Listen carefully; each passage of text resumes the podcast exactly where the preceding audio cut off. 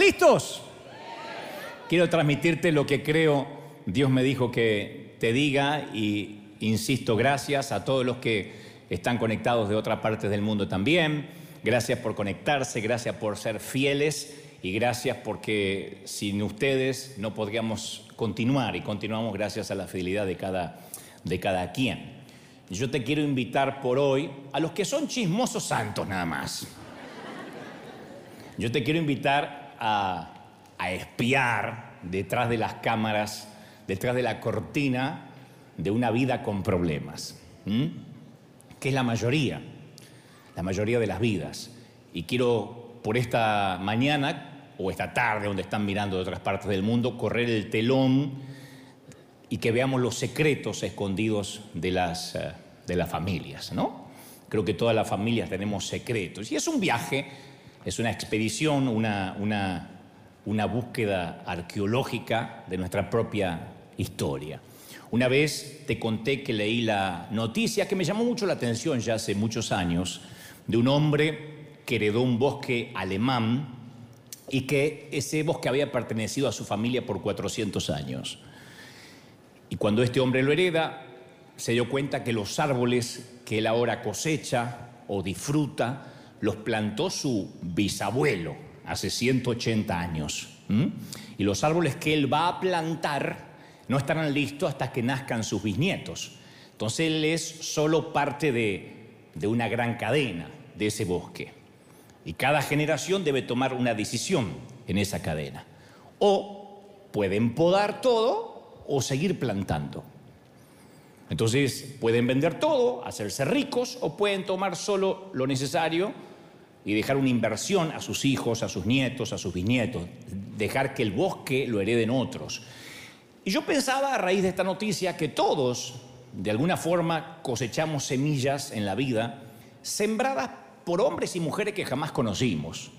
Creo que la mayoría no conoció a su bisabuelo, a su tatarabuelo, a su recontra tatara extrabuelo, pero todos sembramos semillas que cosecharán descendientes que quizás tampoco, quizás nunca veamos. Muchos no hemos de conocer a nuestros tataranietos, a los bisnietos. Bueno, yo sí, porque voy a conocer hasta los ultra hiper macro nietos, porque soy de extremadamente joven, pero la mayoría se va a morir antes que yo y entonces no los conocerá.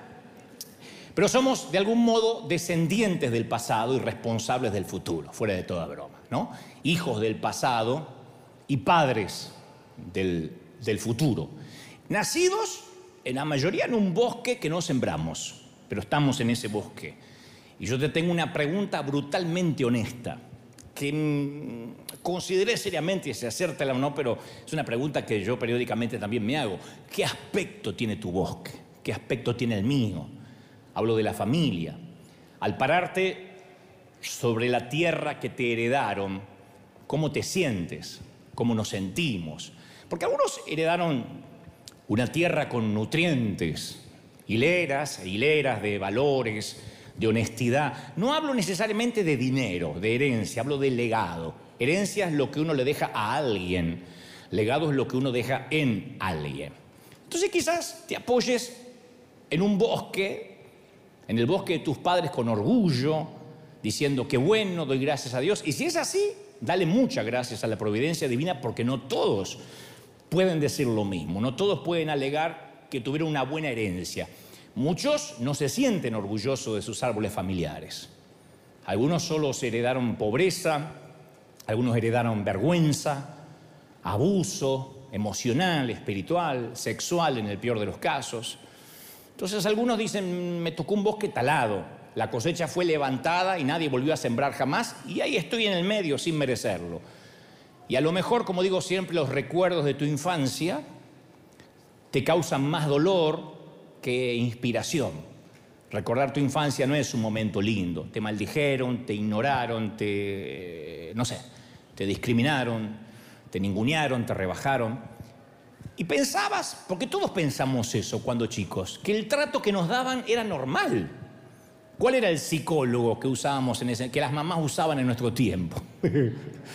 Mi mamá usaba un psicólogo así con dos hojitas en la punta. Vení, vení que no te voy a pegar. Vení, pasa que no te voy a pegar. me vas a pegar, no te voy a pegar, si te quedas ahí, sí te voy a reventar, pasa. Y cuando pasaba, ¡pum! me daba, porque era traicionera, era Judas la vieja. Eso eran los psicólogos, ¿no? Mi vieja ponía la voz de Batman. Te voy a reventar, me vas a conocer, me vas a conocer. Yo no, no fue ventrílocua porque no se le dio. y claro, uno después crece y se da cuenta que no es normal, que ese trato no era el normal, ¿no? Y yo hoy quiero hablarle a todos aquellos adultos que tienen un niño en su interior con la mirada perdida, conflictuados, con algún secreto de familia, porque lo tenemos todos, ¿eh? Les quiero hablar a los maridos que todas las noches toman en sus brazos a una esposa rota, un pimpollo marchito, que a pesar de que ya es una mujer adulta, sigue arrastrando todo aquello que alguna vez fue cuando niña. Y también quiero hablarle a aquella mujer que oculta ese secreto que a veces ni el cónyuge sabe. Es un secreto que el maquillaje no puede cubrir ni las miles de duchas pueden limpiar. Y hoy en día como iglesia creo que tenemos que darnos cuenta que los problemas de los adultos, que esto no tiene que ver con sanidad interior necesariamente, ni, ni hacer una búsqueda inóptica del pasado, sino que todos los problemas que bregamos en la vida adulta están enraizadas en esas experiencias de la niñez. Siempre mantengo la opinión de que somos los niños que fuimos. No podemos olvidar el pasado. Dios hace las cosas nuevas, pero tenemos, seguimos teniendo un pasado. Y hay heridas que no se pueden tapar sirviendo a Dios. Viniendo a la iglesia voy a servir a Dios para no pensar en mi infancia. Porque ese servicio a Dios, si es para tapar una herida, termina siendo un apósito, una venda. Entonces tenemos como una constante necesidad de agradar a Dios, de ganarnos su aprobación a través de las buenas obras, de venir seguido a la iglesia. Y Jesús le señaló esa misma falacia a su amiga Marta un día que las visitaba ella y a su hermana Marta estaba tratando de encontrar identidad haciendo en lugar de estando con el Señor. Entonces pensamos a veces que la iglesia puede llegar a ser más importante que Cristo. Está bueno servir a Dios, es fascinante, pero no puede pesar más el ritual que la relación, que estar con el Señor.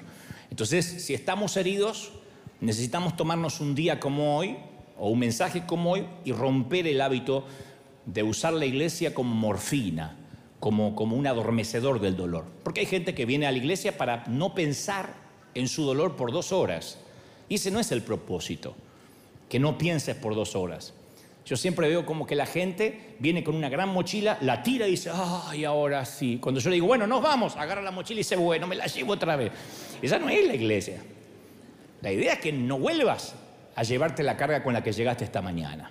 Entonces, cuando más mediquemos los eh, síntomas, menos posibilidades tenemos de que Dios nos sane.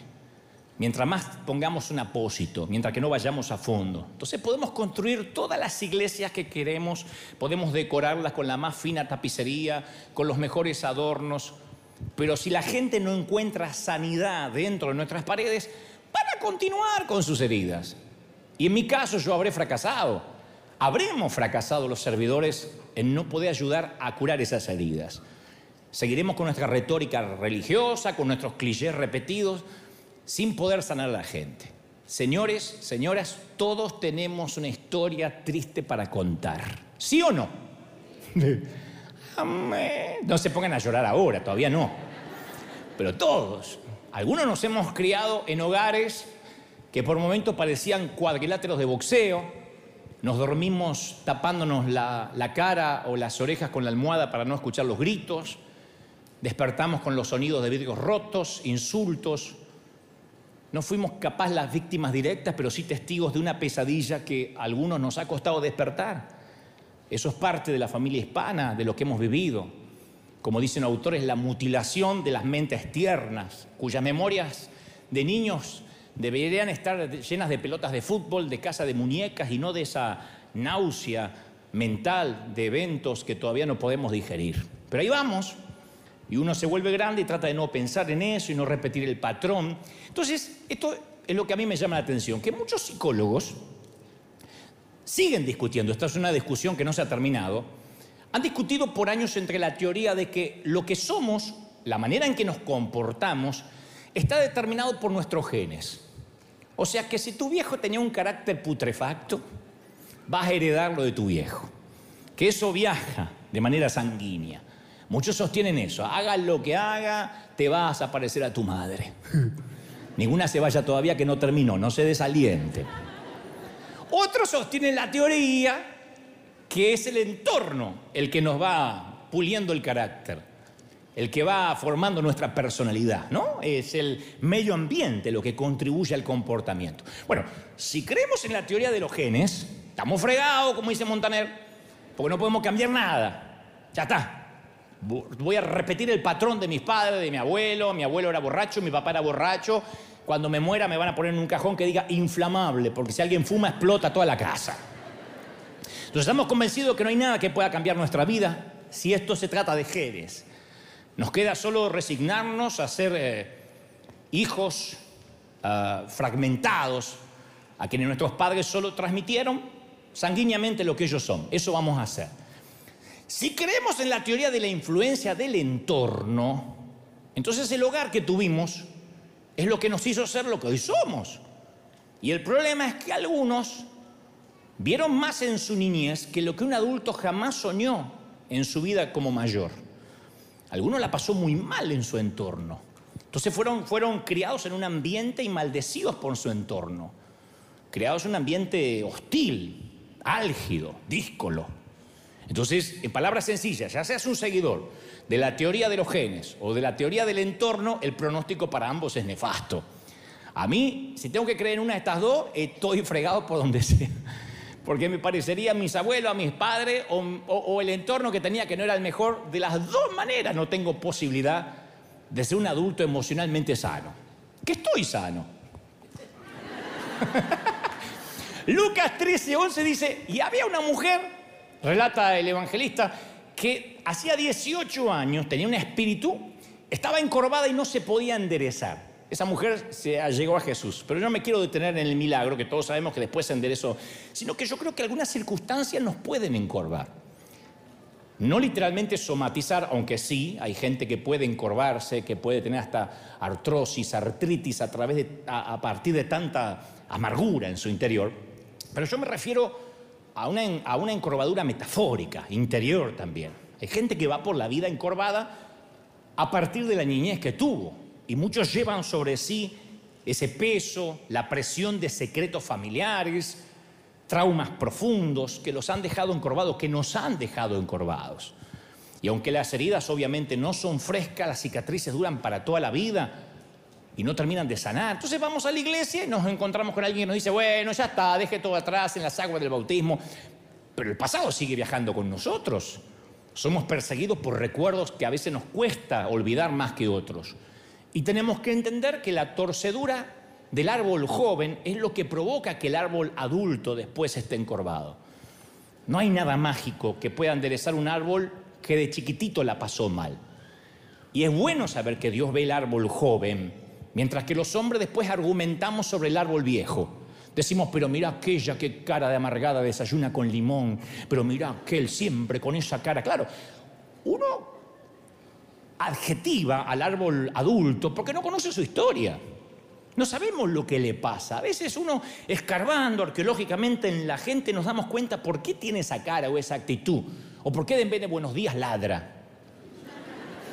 Acá no pasa en esta iglesia cuando hacen fila la gente, cuando va al café o al booster. Acá son todos Heidi. Pero esto va para los que están en casa. Y no importa que tan viejo sea el árbol todavía se ve afectado por la etapa en que fue un retoño, jovencito. Entonces algunas veces, cuando de adultos el dolor se hace insoportable, ¿qué hacemos de adultos? Nos tendemos a encerrar. Ponemos un caparazón, nos blindamos, porque el aguijón del sufrimiento no puede alcanzar un corazón blindado, un caparazón duro, protector. Por eso hay gente que es tan dura, como nuestros padres, la mayoría, ¿eh? Por ahí tuvieron unos papás y unas mamás amorosas pero en mi caso siempre la abuela es como que excusaba a mi papá y decía, es que él fue creado a la antigua, es que él el padrastro lo reventaba a palos, por eso es como es. Entonces él no podía expresar. Entonces puso un caparazón para protegerse, que supongo que se lo puso a los 8, 9 años mi papá. Pero después no podía amar tampoco, porque es un estado de purgatorio emocional. Cuando uno blinda el dolor, bloquea también los demás sentimientos Entonces no te puede tocar nada ni nadie, ni lo malo, pero tampoco las cosas lindas. El sexo no nos toca, los sermones no nos tocan, las noches de pasión nos dejan vacíos. Como que el corazón estuviera encerrado en una armadura. Estamos sí haciendo una vida, pero una vida dentro de una burbuja. Y empezamos a sentir de adultos esa soledad que tiene que ver muy poco con el hecho de con quién vivamos o compartir la cama con alguien. Podemos vivir con 10 personas y sentirnos solos. La soledad se intensifica cuando tenemos razones para no sentirnos solos, pero aún así nos sentimos solos. Yo no le estoy hablando a la viuda necesariamente o al joven que se rentó un departamento y vive solo. Yo siempre mantengo la idea que el sentimiento de orfandad es más tolerable si tus padres están bajo tierra. Pero el sentimiento de orfandad, cuando tus padres están ausentes, pero duermen en la habitación contigua, eso es más doloroso. Porque uno se siente huérfano sin razón para ser huérfano. Y esto no significa que nadie quiera ayudarte, que nadie se quiera acercar. Puede ser que a veces nos, la vida nos golpeó tanto, que tenemos tantas capas de cebolla, que la gente solo se acerca y toca la superficie, aunque haya tenido relaciones y novios y novias, toca la superficie de lo que tienes escondido por años. Y lo llevamos escondido porque nos da pena, nos da dolor contarlo. Entonces lo que construimos a veces como protección se torna en una prisión para una sola persona, una prisión silenciosa, que a veces lloramos o nos deprimimos sin razón o queremos pasarnos durmiendo todo un día. Y no hablo necesariamente de un pozo depresivo, sino un dolor que no se va. Una vez yo prediqué un mensaje que se titula Atascado entre dos pisos que es cuando un elevador está subiendo y queda entre uno y el otro y no puede salir hasta que no te vengan a rescatar. Y yo siento que muchos experimentaron que la vida se les detuvo en alguna situación de la niñez o de la adolescencia y todavía están esperando, están esperando que esa vida regrese. Pero la vida nunca fue tal como la conocías antes de ese incidente. Años de asuntos sin resolver. Años de estar involucrados con un fantasma, con una relación fallida, son los recuerdos tristes de oportunidades que no se dieron, de parejas que fracasaron, que no funcionaron. Esos son los compañeros de cama del sufrimiento. Salmo 37, 23 dice, los pasos del buen hombre son ordenados por Dios. Ahora, ¿qué pasa si los pies se quedan atascados? Si dices, sabes, sabes Dante, yo estoy atascado entre dos pisos. Muchos jugábamos de niños pretendiendo ser grandes, ¿se acuerdan? Los, niños, los varones, yo me ponía los zapatos de mi papá, me pintaba un bigote, las niñas los, los tacones de la mamá, se pintaban, se maquillaban. Y he escuchado cientos de historias de que un día llegó alguien y transformó esa pretensión en realidad.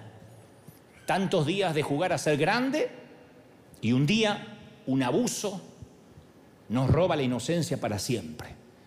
E insisto, el abuso puede ser sexual, emocional, espiritual, por solo unos minutos. Capaz que hoy no serías lo que sos y de la manera que sos. Pero esos minutos nos cambian la vida, es nuestro 9-11, nuestro 11 de septiembre. Unos pocos minutos a solas con la persona equivocada y eres una estadística. Somos una estadística. Bueno, para hacer una estadística hay que contarlo, hay que denunciarlo, ¿no? Esas cosas generalmente, hasta algunos han tenido madres que han dicho no digan nada, protegiendo a un amante, a un esposo, a un primo, a un padrastro. Y generalmente esas cosas no se hablan, no las decimos. Y a partir de entonces nos sentimos demasiado adultos para jugar con niños y demasiado niños para meternos en el mundo de los adultos. Y quedamos atrapados entre dos pisos atascados entre dos pisos en la vida. Pero, mi querido, mi querida, Dios es el surcidor de muñecos y muñecas rotas. Dios se especializa, especializa en gente difícil, en gente rota, en gente destrozada. Alguien tiene que decir amén. Claro, pero a la gente rota se les hace difícil hasta mantener relaciones. Por esa, insisto, por esa, ese blindaje que nos ponemos. Y siempre estamos buscando a alguien que pueda cargar con el peso de nuestro dolor. Si no es una pareja, eh, buscamos a nuestros hijos, y si no a una madre, a un padre, o a un pastor, o a un líder, a donde sea. Siempre estamos buscando a alguien. Y el único que me consta, que conozco, que le atrae llevar cargas ajenas es Jesús. Los demás se cansan. Los esposos se rinden, las esposas se van. Nadie quiere cargar con los fantasmas ajenos por muy, muy enamorado que esté. Aunque lo hayas conocido en el Titanic, le hayas dicho, ¡Jack! ¡Jack! Se va a hundir. Y si pones demasiado peso sobre los seres humanos, el vagón se rompe. A nadie le atrae los problemas. A nadie le atrae cargar con los traumas que traemos de chiquitito. Jesús encontró una mujer al lado del pozo que había tenido muchas relaciones, cinco maridos has tenido y el que tiene no es tu marido. Mirá que era una muchacha que coleccionaba relaciones. Pero claro, estos hombres o estos esposos o estos maridos, estos amantes eran el síntoma. Jesús fue a la patología. Jesús estaba diciendo, tienes una sed interior que no se va a apagar por, cuántas, por cuántos hombres desfilen por tu cama. Jesús sabía que debajo de sus relaciones ella era una mujer hecha pedazos, sedienta de amor, de validación. No estaba tratando necesariamente de satisfacer su carne, sino su alma. Cuando alguien está sediento de amor y de afecto, toma muy malas decisiones. Nadie me diga amén, pero yo sé que lo están pensando. Cuando uno está sediento de afecto, uno dice, Señor, lo que venga, Padre. le entregas tu corazón, tu cuerpo a alguien por un poquito de afecto, por un poquito de sentirte que tienes un hogar. Y estamos enamorados a veces de la foto. Hay gente que nunca se enamoró de la persona, sino de la foto, de un estado, de, de, una situación. Y yo quiero esa foto, pero esa foto se constituye con personas, no solamente con imágenes. Y ojo, para estar hecho pedazos, para que la vida nos haya golpeado, no necesitamos ser pobres. Los que estamos aquí hace un momento vimos unas imágenes de una señora que no tenía muebles, no tenía cama, y uno dice, pobre mujer, está rota. Sí, pero eso no es un patrimonio de la pobreza, de la escasez. En este país solemos creer que el éxito quita el dolor, y no es así. A veces solemos pensar torpemente que un buen crédito o un buen estatus migratorio nos quita el dolor. No, hay futbolistas, hay modelos, hay ejecutivos que están estresados, a punto de colapsar, adoloridos, vulnerables. El dolor, como dijo alguien, también maneja un Porsche y maneja un Mercedes. El dolor colecciona palos de golf. No solamente el dolor no se confina a los caseríos, a los cordones de emergencia, a las villas miseria. El dolor también vive en Beverly Hills y en los barrios exclusivos. Como digo siempre, yo no sé qué hay en lo alto de la cima que los asusta tanto, pero el dolor también colecciona Oscar o Grammys o Emmys sobre la chimenea y son gente que buscan el suicidio porque no saben a quién recurrir, aunque capaz que sean celebridades de Hollywood. El tema es que nosotros no somos psicólogos. Y como no somos psicólogos, no creemos en la teoría de los genes ni en la teoría del entorno, somos teólogos, creemos en el poder de Dios, en el nuevo linaje sanguíneo, en la nueva transfusión. No, yo pensé que iban a aplaudir más que eso, ¿sí o no? claro, es ese poder que destruye lo que el enemigo quiso hacer en nuestra niñez. Como que Dios dice, mira lo que mi gracia hace con un bosque talado. Mira lo que mi gracia hace con un bosque que estaba completamente estéril. Y yo conozco un hombre que nació en un bosque talado, en un bosque arrasado. No te voy a aburrir con la historia, pero la historia es trágica desde que comienza. Porque su abuelo era un asesino que sacrificaba a sus hijos en rituales en religiosos. Su padre destruía todas las casas de adoración, se burlaba de los creyentes. Era un momento tenebroso para nacer. Y sin embargo la Biblia narra que cuando él nace y las, las prostitutas ofrecían su mercadería en la iglesia, fíjate qué mal que estaban, en las casas de adoración, los magos trataban las enfermedades con hechizos, no había médicos, esto lo dice la historia. El vudú, la superstición era moneda corriente. Y cuando nació pensaron de tal palo tal astilla. Mira lo que es el abuelo, mira lo que es el hijo. Era el hijo del Chapo Guzmán. Era el nieto de Pablo Escobar. Va a decir, se va a meter en el negocio. Su padre era seguidor de la magia negra. Su abuelo, el rey Manasés, era un corrupto. Casi era un político latinoamericano. Mira lo que te digo. Fue recordado como el rey que derramó muchísima sangre inocente de extremo a extremo en Jerusalén, dice 2 de Reyes 21:16. Su padre, el rey Amón, murió en manos de sus propios oficiales. Lo terminaron matando porque el tipo era un genocida, un Hitler. Su, su epitafio dice, hizo todo lo que estaba mal delante de Dios. Eso dice su epitafio. Todo lo que estaba mal, eso es lo que hizo en su vida. Y ahora nace el chiquito Josías y hereda un trono deslúcido. Y aún así revierte la tendencia de la nación, le imprime un nuevo cauce a la época. Hace una reforma, de hecho si ustedes lo buscan en la Biblia se llaman las reformas de Nehemías. Fueron tan notables las reformas que 2600 años después seguimos hablando de las reformas de Josías. Y el mundo vio reyes más ricos, el mundo vio reyes más nobles, ha visto hombres más poderosos, pero nunca ha habido un rey más valeroso que Josías, que tomó una valiente decisión. En Segunda de Reyes 22, 2 dice, y Josías anduvo en el camino de David su padre. No se apartó ni a derecha ni a izquierda. Presta atención porque David no era el padre. David era un bisabuelo. Pero él anduvo como David su padre. Heredó un trono frágil, una corona deslúcida, el templo estaba en desorden, la ley se había perdido. Un día hojeó el álbum familiar y dijo, tengo que encontrar un abuelo digno de admiración. Alguno de toda la familia tuvo que haber sido bueno. Se pasó por alto al padre, se pasó por alto al abuelo y llegó a David, al rey David.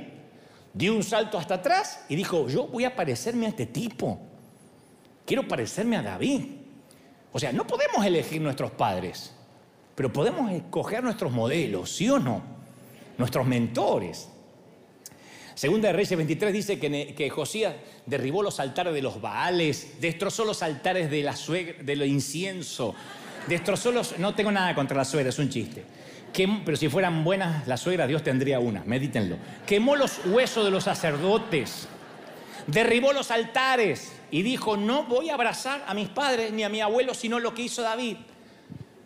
A los ocho años, el nene decidió servir al Dios de David. Y a los 26 años, dice, en el año 18 de su reinado, o sea, 8 años más 18, ya tenía 26 años, cuando dice, había purificado la casa y adoraba a su Señor. Ya el Dios de David era su Dios. La historia cuenta rápidamente, para no aburrirte, que cuando estaban construyendo el templo, un obrero encontró un rollo, no sabía qué era, y lo fue a ver Josías, y era toda la ley de Moisés. Y él dice, increíble cómo el pueblo se alejó de lo que Dios le dijo a Moisés, quedó impactado. Entonces Josías estaba ahí para producir un cambio. Pregunto, ¿será posible que Dios te plantó en ese árbol talado, en esa familia, para producir un cambio? Para producir un cambio generacional, un punto de inflexión. ¿Será posible que dejemos de estar bajo el control del pasado? Porque a veces decimos, si tan solo hubiese nacido en otra familia. Yo no pedía nacer lejos, de este lado de Tijuana, nada más. Unos metros. ¿Por qué mamá no cruzaste y me pariste del otro lado del muro? Si tan solo me hubiesen dado más amor, si hubiese tenido más dinero, si hubiese tenido más estudio, tal vez como Josías, para encontrar a alguien digno de emular, tenemos que ir a ver algún familiar y tal vez no encuentres a nadie. Diga, yo ni abuelo ni tatarabuelo tengo. ¿Qué sé yo? Voy a traer, por ahí me encuentro con Pancho Villa, con un. ¿Qué sé yo? Pero y capaz que no encontramos a nadie. Si no encontramos a nadie, San Juan 3.6 dice, la vida humana nace del hombre, o sea, del hombre y la mujer, ¿no es cierto? Pero la vida espiritual nace del espíritu. O sea, tus padres te dieron los genes, pero Dios te dio la gracia y te dio el favor para cambiar esos genes. ¿Alguien lo cree, sí o no? Los padres son responsables del cuerpo, pero Dios es responsable del espíritu. Entonces, uno tiene que probar con Dios porque el ADN de Dios sobrepasa cualquier ADN defectuoso. El ADN de Dios es poderoso, es una transfusión de sangre y esos genes de Dios se activan en cualquier momento, pueden activarse en determinado momento. Yo creo que hay genes metidos por Dios dentro de nuestro que están preparados para activarse en un momento especial. Mi abuelo era, mi abuelo por parte de mi papá siempre cuento que era alemán, por parte de mi papá era inglés, londinense, había nacido en Londres. Y yo le preguntaba, porque mi abuelo materno abandonó, mejor dicho, no abandonó su familia, sino que cuando se murió aparecieron tres viudas. Ninguna sabía la existencia de la otra, obviamente. Ese era el secreto del abuelo. Entonces casi no se hablaba del abuelo, ¿no es cierto? Porque se encuentran tres viudas alrededor de un ataúd es un problema. Este, que todas estén a la vez ahí. Y alguna que no fue. Entonces nadie hablaba del abuelo inglés, hablaban del abuelo alemán. Y yo preguntaba del abuelo inglés y un día mi mamá me dice, tu abuelo era un artista. Y me muestra algunas pinturas, fotos. Mi abuelo era escultor, actor. Y a mí se me encendió algo. Digo, bueno, ese gen está en algún lado. Mi abuelo era Stockley. Yo digo, ese gen está dentro de los Stockley. Si en los Goebbels no encuentro algo, voy a ver si encuentro... No, no por las viudas, sino por el, por el, por el arte, ¿no? Y un día ese gen se activó en mi vida saltándose una generación, se activó, porque hay genes que esperan ser activados en su momento. Yo nunca pensé que, por ejemplo, podría estar al timón de una iglesia, siempre decía, no, no voy a poder, no tengo lo que hace falta. Para Dios no era una sorpresa. No digo que la esté haciendo bien, pero ni siquiera pensaba que podía hacerlo mediocremente. Entonces, para Dios no era una sorpresa porque Él había programado que eso ocurriera.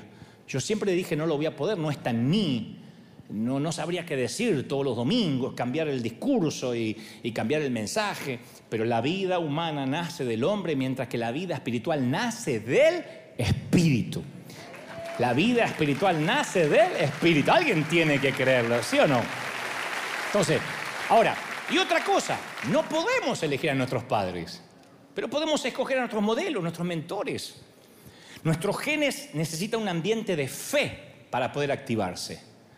Entonces, antes que alguien nos hubiese maldecido, ya Dios nos bendijo. Y el mundo espiritual que nos rodea empiezan a activar esos dones que a lo mejor se saltan generaciones. Al igual que José, a lo mejor nos encontramos en un bosque talado. Pero ese bosque no nos tiene que definir. Podemos ser una voz en nuestra familia. Así que como el abuelo tenía tres viudas, fui al otro abuelo yo. Y el otro abuelo, el alemán, Voy para atrás y me entero que otro abuelo alemán y otro abuelo alemán habían estado en la guerra. Así que yo dije, no sigo buscando porque me encuentro con un nazi. ¿Y de qué murió el bisabuelo? De cirrosis, era alcohólico. ¿Y el abuelo? ¡Oh! Era recontra alcohólico. Y papá también era alcohólico. Yo dije, estamos fregados. No había premios Nobel, no había Pulitzer. había premios de otro tipo, pero no había pero Dios puede levantar al niño desventajado más alto que cualquiera que tiene ventaja. Dios se, Dios, Dios especializa en eso. Ahora, claro, la batalla de la vida comienza prenatalmente.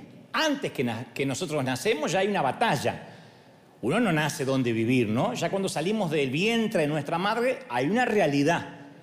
Algunas cosas ya sucedían, ya pasaban antes de que naciéramos, insisto. Llegamos a una realidad. Algunos enfrentamos pobreza, otros enfrentaron discriminación. Son problemas prenatales que ya estaban ahí. Algunos niños nacen gritando por los brazos de un padre que nunca los va a alzar. Nunca verán a un padre volviéndose canoso en las graderías, en las gradas de, de una cancha de fútbol mirándolo jugar, porque son hijos que se criaron sin papá. Otros encontrarán el tibio cuerpo de su mamá que se está volviendo frío mientras que son sacados a tiempo del vientre materno. Y algunos hasta subconscientemente recuerdan los sonidos del cardiólogo tratando de salvar a una madre que nunca van a conocer. Esas historias están acá, no son inventadas.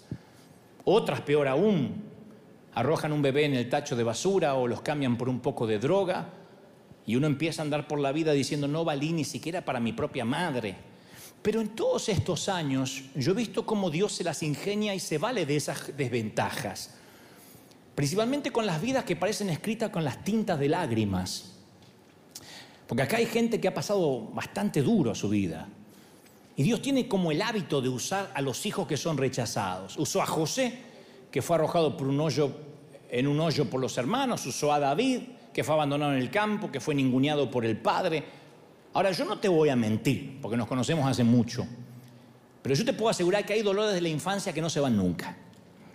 Es como que no desaparecen por completo. No te voy a decir, no te vas a acordar más. No, en mi caso yo entendí que la única forma de reivindicar la muerte de mis padres es darle a mis hijos lo que no recibí. Es darle todo aquello que yo hubiese querido tener. Ofrecer lo que queremos es un principio bíblico. Cortar el patrón y decir, yo le voy a dar lo que a mí no me dieron. Lo que más necesitamos es lo que tenemos que dar. Si no tuvimos amor, es lo que más tenemos que dar. Lucas 6, 38 dice, dad y se os dará medida buena, apretada, remecida, porque con la vara que mides serás medido. Entonces puede que ahora estés sufriendo y la estés pasando mal, pero el mejor remedio es dar ese consuelo que no recibiste. La sabiduría de tus cicatrices, de tus experiencias de vida. Y mientras que vas aliviando la carga de otro, también alivias la tuya. Y uno es sanado a través de la propia administración. Yo fui sanado en todos estos años de peregrinar. Yo fui sanado de contar, hasta que ahora lo cuento con gracia, con risa. Pero es como una aplicación, yo tuve que actualizar mi vida. Y recobré nueva fuerza ayudando a otros, levantándome, ayudando a alguien. Las vacunas se hacen de la infección, el antídoto se hace del veneno. Entonces la mejor manera de ayudar a otros no es los que estudian la vida en un libro, los que ayudan son los que han vivido. Y tú has vivido, vaya que has vivido y puedes ayudar. Has vivido y has vivido bien. ¿Sí o no? Y nunca vas a ser sanado del todo hasta que no sanes a otra persona. Eso es así. Pablo le dijo a los filipenses, hermano, yo no pretendo haberlo alcanzado, pero una cosa hago. Me olvido de lo que está atrás y prosigo a la meta, al supremo llamamiento. Me olvido el pasado. El pasado está atrás, no es tu jurisdicción. El pasado no es tu jurisdicción, se terminó. Finish, caput. Ya está.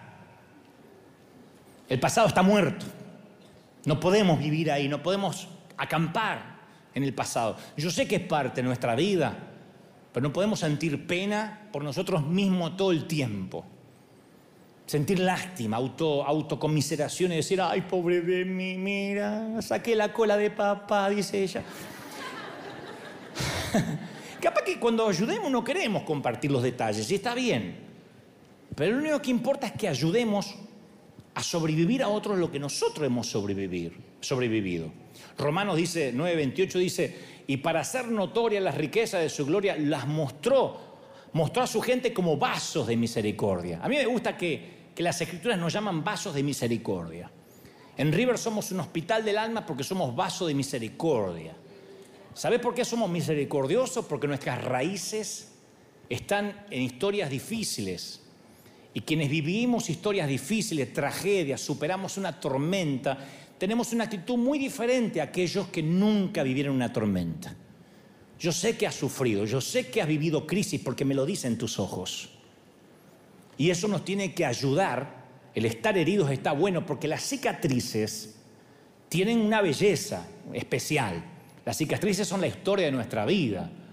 Yo te conté una vez que siempre ocultaba la mano derecha porque tengo los dedos mochos, porque me los, corté en la carpintería de mi papá, y siempre ocultaba la mano así, agarraba el micrófono a la izquierda mucho tiempo, y después me reconcilié con las cicatrices. Dije, ya está, estos son los dedos que Dios me tocó, y otras cicatrices que nunca te voy a contar ni te importan, pero ahí está. Quien no tiene ninguna herida es porque nunca peleó una batalla es porque hay heridas, claro que insisto, que no se ven, pero la sanidad toma mucho tiempo. Las heridas de vida son una placa de honor. Las heridas muestran que no te retiraste, que no te rendiste, que peleaste, que peleaste palmo a palmo los golpes duros. ¿Sí o no? Ahora, escucha. Me voy a meter en un tema más difícil. Yo sé que el divorcio la definición es el desgarramiento de un sueño, algo que no se pudo concretar. Eran dos agendas que se unían y de repente se hizo añicos. No nos da el tiempo para saber por qué, porque las causas son tan disímiles como la propia humanidad. Cuando algo se destroza, como un jarrón o un vaso, los vidrios caen por todas partes. ¿Mm? Eso no significa que porque tus sueños no se realizaron, la de tus hijos no se van a realizar que se fregó todo, no significa eso.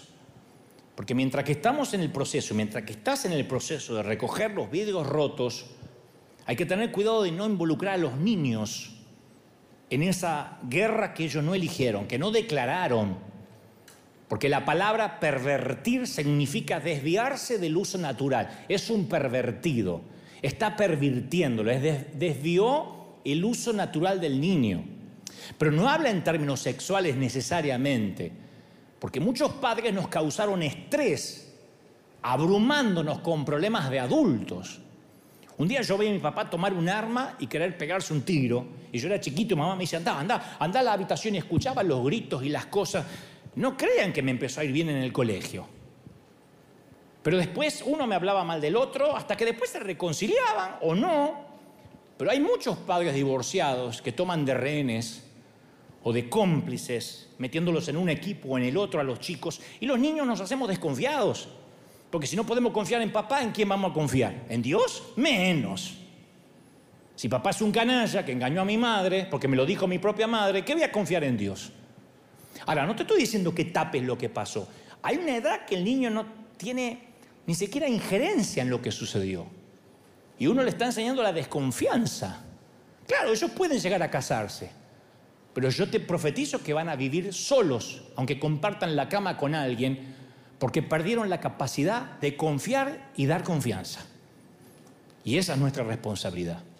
Job 14.7 dice, si el árbol fue cortado, aún quedarán los retoños, los renuevos no van a faltar. Si se envejeciera en la tierra su raíz y su tronco fuera muerto, al percibir el agua los retoños reverdecerán, habrá un brote nuevo. Job dice, hay esperanza para los retoños, aun que vengan de una raíz muerta. Entonces tengo que decirte esto de corazón a corazón, no destruyas el retoño, aun cuando te tocó por desgracia perder la raíz, cuando el matrimonio te fue mal, tal vez el árbol está perdido, pero nuestra obligación moral, espiritual, salvar los retoños, porque si ellos mueren con el árbol, todos estos años habrán sido en vano. Insisto, capaz que la raíz está muerta, el árbol fue derribado al piso, no se te dio el sueño de la princesa y el príncipe. Pero el propósito es salvar el retoño. Si perdemos a nuestros hijos por un divorcio, vamos a dañar nuestro futuro, vamos a dejar un árbol talado. No podemos salvar la relación, bueno, salvemos la profecía. Las víctimas de una guerra, si el sueño no se, realidad, no se hace realidad, salvemos la profecía. ¿Quién es la profecía? Nuestros hijos. Nuestro futuro, hay que salvarlos. Cuando tengan 18, 20 y quieran saber por qué mamá y papá se separaron y no funcionó, sabrán como adultos canalizar esa información. De chiquititos ya tienen su propio estrés como niños. Que la maestra, que el bullying, que la prueba de matemáticas no necesitan saber que mamá engañó a papá. No ahora. Porque produciremos adultos desconfiados. Entonces, dice la Biblia, se puede hacer un buen retoño de un árbol muerto. Y yo estoy convencido que post pandemia Dios está empecinado en sanar nuestras heridas. Mi mamá solía decirme siempre que volvía a casa con una lastimadura, con alguna herida, me decía, las cosas tapadas no se curan. Tengo un mensaje que se llama así, las cosas tapadas no se curan, no se tapa. Déjalo al aire, que le dé el viento. Y soplaba la vieja con su saliva mágica. Sanar es como el dióxido de carbono, que el cuerpo no puede usar, hay que exhalarlo y dejarlo fuera del espíritu. Entonces es imposible respirar aire puro mientras que no exhalemos el aire impuro. Job 11:16 dice, y olvidarás tu miseria, te acordarás de tus recuerdos como aguas que pasaron. La vida te será más clara que el mediodía, tendrás confianza, dormirás seguro, dormirás seguro, te acostarás y no habrá quien te espante. Entonces olvidar no es amnesia. Una vez que se saca el aguijón, la sanidad es inevitable. Y Job dice, vas a tener recuerdo, pero va a ser como aguas que pasan. Por eso dice la frase por ahí, nadie se baña en el mismo río dos veces. Porque las aguas siempre van pasando, no es el mismo río. Entonces no va a ser más un recuerdo que nos arruine la vida. Y este año tengo una palabra de parte de Dios, déjalo ir. Al ex, a la ex, a la suegra, déjala ir, ya está. Déjala ir. Que la vida siga su curso. La vida te será más clara que el mediodía. Tal vez por eso David dijo en el Salmo, por la noche durará el llanto y por la mañana vendrá la alegría, la risa. Entonces cuando uno está bien con Dios, cuando uno tiene las cuentas arregladas, el pasado se desprende de nosotros como un saco. Que podemos decir, bueno, lo, recuerdo, tenía aquel saco viejo, pero no tengo que llevarlo puesto. Ya está, lo dejé en el closet. Por medio de Ezequiel, Dios da un mensaje a la nación de Israel y es un mensaje semi escondido. No se usa mucho porque usa, metafóricamente compara a Israel con una niña abusada. Con una niña violada. Es como que Dios ve a esta criaturita, la ve a Israel como una criaturita que no había sido cuidada. Y él pasó, la tomó y la cuidó de bebé. Una niña abusada. Que si Dios no la hubiese cuidado, hubiese sido sangrando.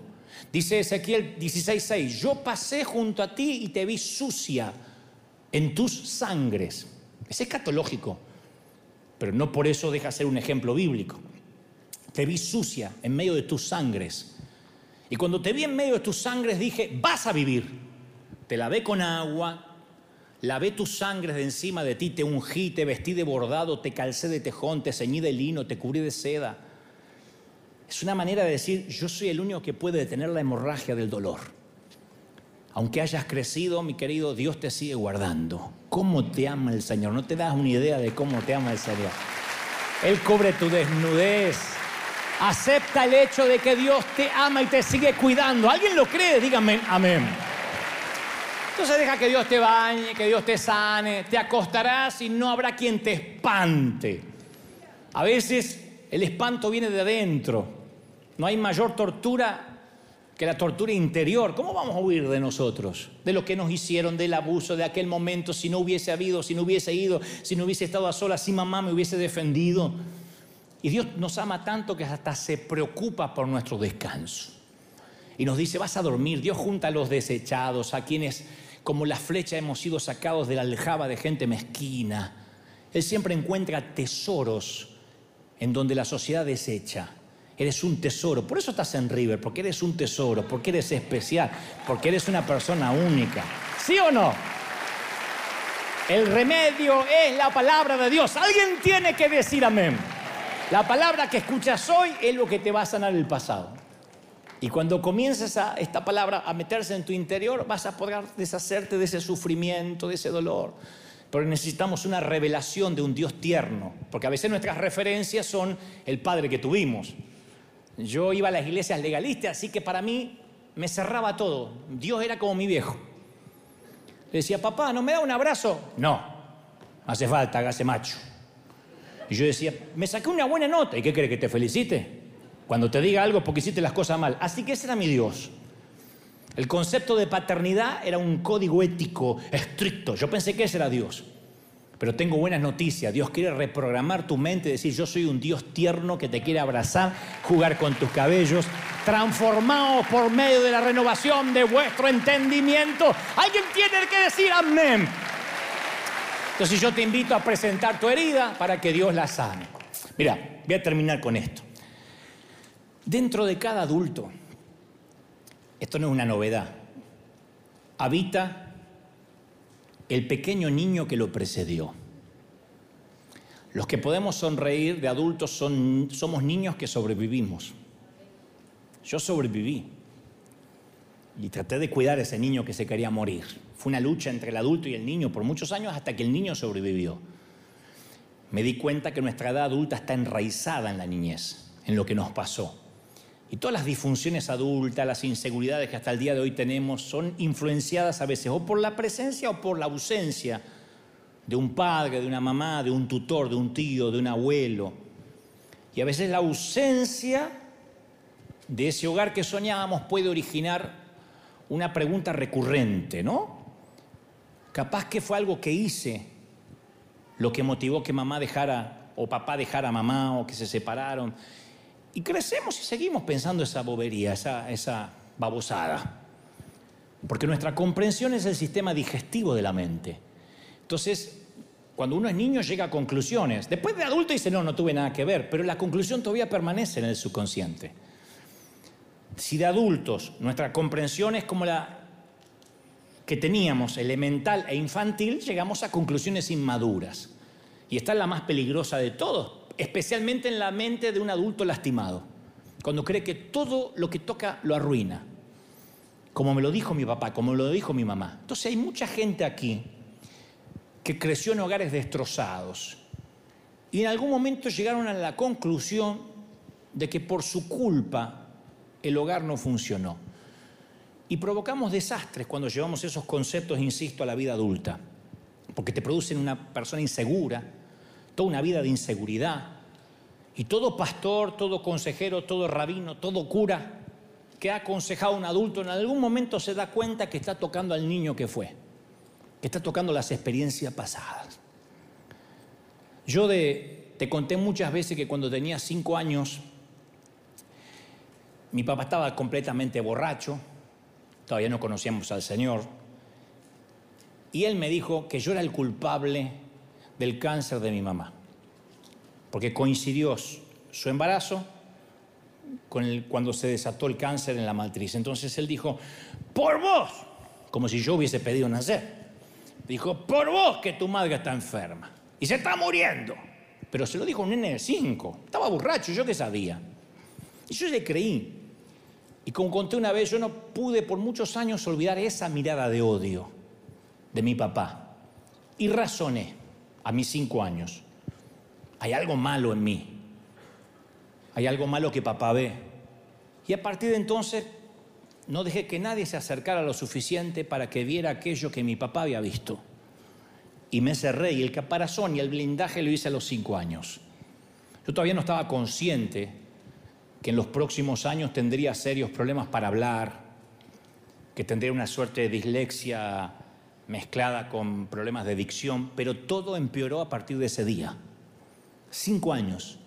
Y me cambió la vida tal como la conocía. No me daba cuenta que éramos pobres, no me daba cuenta que mamá estaba enferma de cáncer, pero me daba cuenta que yo era el problema. Entonces me transformé en un niño triste, retraído, incapaz de expresar mis emociones. Mi mundo interior se derrumbó. Era el más chiquito de los hermanos. Y en gran parte de mi niñez yo podía haber jurado que no tenía futuro. Si vos me preguntabas a los 10, a los 11, a los 12, yo te decía, no soy inteligente, nací sin ningún don. Y me dijeron tímido, introvertido, antisocial. Una maestra arriesgó de que tenía un autismo leve, que tenía que ir a terapia. Y mis próximos años no fueron mejores que ese día. También cuento que mis padres no me mandaron al jardín de infantes, al kinder. Mi debut fue a los cinco años, ese mismo año, en la escuela primaria. Un frío mediodía de marzo de 1973. Yo fui al colegio por primera vez, mi mamá se moría de cáncer en casa, mi padre estaba siempre ausente o ebrio, que es lo mismo, y mi hermano de 11 años me llevó al colegio, mi primer fatídico día. Cuatro horas en un aula con una veintena de chicos desconocidos, y a mí no se me ocurre que puedo ir al baño durante los recreos. Y tampoco nadie me enseñó que puedo pedir permiso para ir. Así que me muero de vergüenza, me orino en la sillita, mis pantalones chorrean, mis zapatos acordonados marrones están empapados. Y lo único que recuerdo es que me tapaba la cara con los, con los pequeños brazos. Y me quedo sentado ahí, lo más que puedo aguantar. Por fortuna la maestra no se da cuenta del incidente y dice, vamos nene, afuera, a cantarle la bandera y a casa. Y ahora son las 5 de la tarde, salgo fuera en medio de las risitas burlonas, mi hermano me espera en la puerta y él con sus amigos de 11 años viene detrás mío, lo que más recuerdo. Vivimos a unas cuatro cuadras del colegio, mi hermano está avergonzado de mí, lo entiendo, porque tengo los pantalones empapados y me hace caminar unos pasos más adelante de sus amigos. Y detrás de mí yo escucho los pasos de los niños que son crueles, que me dicen el meón, cepilló y otras palabras más argentinas, ¿no? Y yo camino mirando el suelo, estoy llorando en silencio, avergonzado. Decido que no quiero estar más con la gente, ni en público, ni que me vean, que no voy a hablar nunca más nada. Mi madre siguió luchando contra el cáncer. En dos años más conocimos a Jesucristo, la vida de los Gebel cambió, pero yo permanecí triste. No sé cuál de los dos incidentes me marcó más. Me dediqué a dibujar, a leer libros con voracidad. Fui un niño de ojos tristes, melancólicos, profundos. No encuentro una sola foto de pequeño que me esté riendo o sonriendo. Introvertido, me decían. En esos tiempos se resumía, es un chico raro, es un chico triste. Pero un día Dios decidió que iba a hacer reír por el resto de la vida. no sé cuándo sucedió, pero un día me empecé a reír.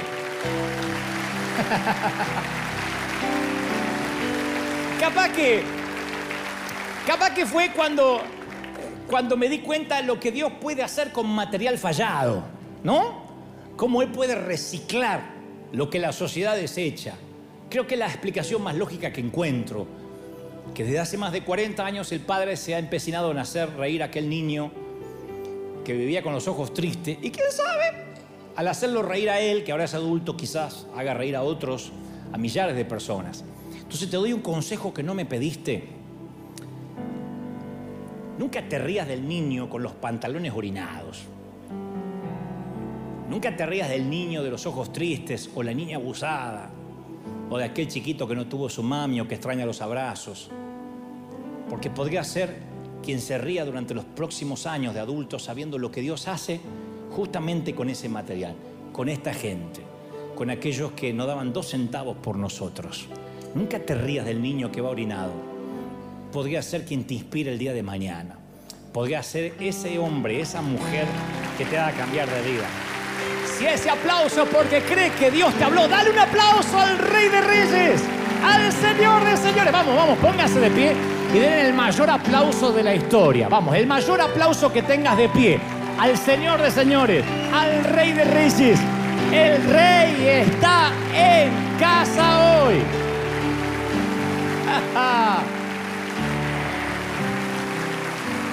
Miren, pongan las manos así como para recibir algo, ¿no? Como que te voy a dar un regalo. No te puedo enviar a casa sin un regalo. Después pueden llevarse otros en el bookstore de recuerdo, pero este es uno gratis. Yo quiero bendecirte y bendecir a través de tus manos de adulto el niño que fuiste. Quiero tocar a aquel niño que fuiste. Por un ratito me los imagino a todos chiquitos, meados. Pero fuera de toda broma, quiero llegar a ese niño al cual le faltaron abrazos, le sobraron retos, aquellos que añoraron un hogar mínimamente funcional y no se pudo. Aquellos que darían cualquier cosa por traer de regreso un minutito a ese papá que ya no está. ¿Qué daríamos por cinco minutos con mamá otra vez y arreglar esas cuentas pendientes que no se resolvieron?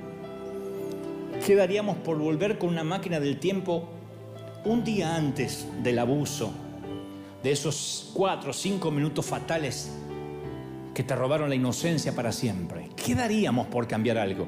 Y no, no podemos. ¿Qué más quisiera decirte que puedo? Pero en esas manos que hoy se levantan con las palmas hacia arriba, yo deposito sobre ti la sanidad. Dejamos abiertas las heridas porque las heridas tapadas no se curan, ¿te acuerdas? Y tenemos que sanar. Oro para que Dios te bendiga, para que Dios te guarde. Vamos, los que saben orar, oren al Señor ahora con sus propias palabras. Diga, Señor, yo necesito una nueva vida. Necesito cambiar el paradigma, el linaje sanguíneo. Aleluya. Todos, todos, todos. Todos, todos. Vamos, clamen el Señor, clamen, clamen, clamen. Faltan poquitos minutos, pero no quiero que te vayas sin que te vayas sano. Y esas lágrimas que recorren tus mejillas sean sanadoras a los que están mirando de las otras partes del mundo. Recibe, recibe esto de parte del Señor. ¿Cómo no te va a amar el Señor? Si en sus manos te tiene esculpido.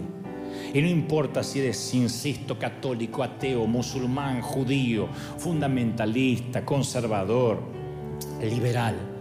El Señor te ama porque te conoce de chiquito, de chiquita. Te ama tanto el Señor. A donde estés quiero que digas, Señor Jesús, entra en mi vida. Perdona mis pecados. A los que vinieron de curiosidad por primera vez, ¿sabes cómo se hace para que Cristo entre en tu corazón diciéndole, Señor, perdona mis pecados? Repite conmigo, perdona mis pecados, entra en mi corazón, sana mis heridas. ¿Cómo te ama el Señor? ¿Cómo no te va a amar, mi viejo? ¿Cómo no te va a amar, mi querida? Mira esas señoras adultas, esas damas tan elegantes, que ocultan a aquella niña que alguna vez fue y que jugaba. El Señor me dice, aunque tus sueños no fueron lo que pensaste y algunos de ellos quedaron en el camino, yo te sigo viendo como esa niña que todavía con hemorragia sufre el dolor de un pasado que parece que te estancó en medio de dos pisos. Pero sana el Señor. Detén, Señor, ahora esa hemorragia. Cura las heridas. Vamos, levanten sus manos y adoren al Señor. Los que se sienten libres, digan, Señor, yo quiero sentirme libre hoy. Hoy vas a dejar la carga acá, ¿eh? Prohibido llevarse la maleta a casa. Prohibido llevarse la, la carga a casa. Hoy dejas la mochila y te vas libre, sano, próspero, bendito. Bendigo tu vida, bendigo tu entrada, bendigo tu salida, tu acostarte, tu levantarte. ¿Pueden sentirlo? Vamos, vamos, vamos, vamos. Todos, todos, todos. Algo está pasando. Son los minutos finales. Pero yo siento que algo se ha liberado en la atmósfera. Algo se ha liberado en el ambiente. Cosa que ojo no vio, ni oído yo, ni han subido a corazón de hombre. Son las que Él tiene. Presencia del Espíritu. Toca ahora.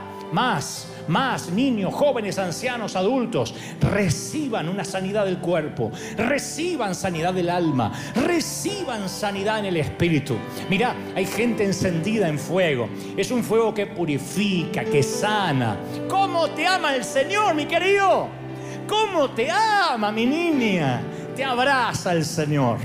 Y no importa si tienes cuatro, cinco, seis décadas de vida, el Señor me dice que te diga, te bendigo. Suelto sobre ti, escuadrón de búsqueda en combate contra las filas invasoras, un nuevo, una nueva sanidad, una nueva unción, un refrigerio. Mira los chiquititos que ahora transformados en adultos agradecen a Dios.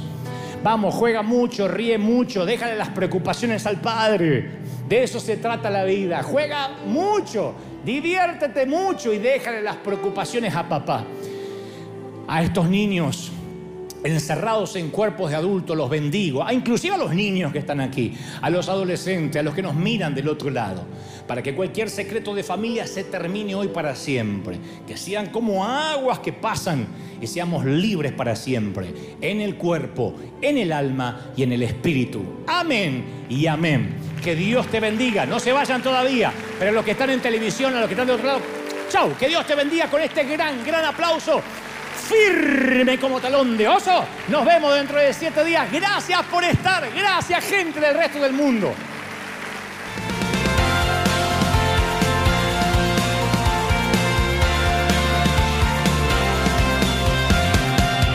Apareciste una noche de soledad Abandonado y perdido te reconocí. Tu voz diciéndome no temas, yo estoy aquí.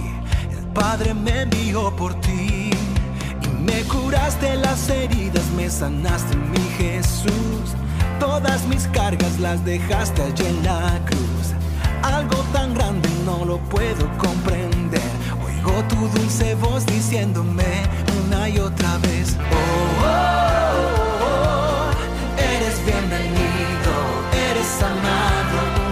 otra vez. Oh, oh, oh, bienvenido a River, eres amado.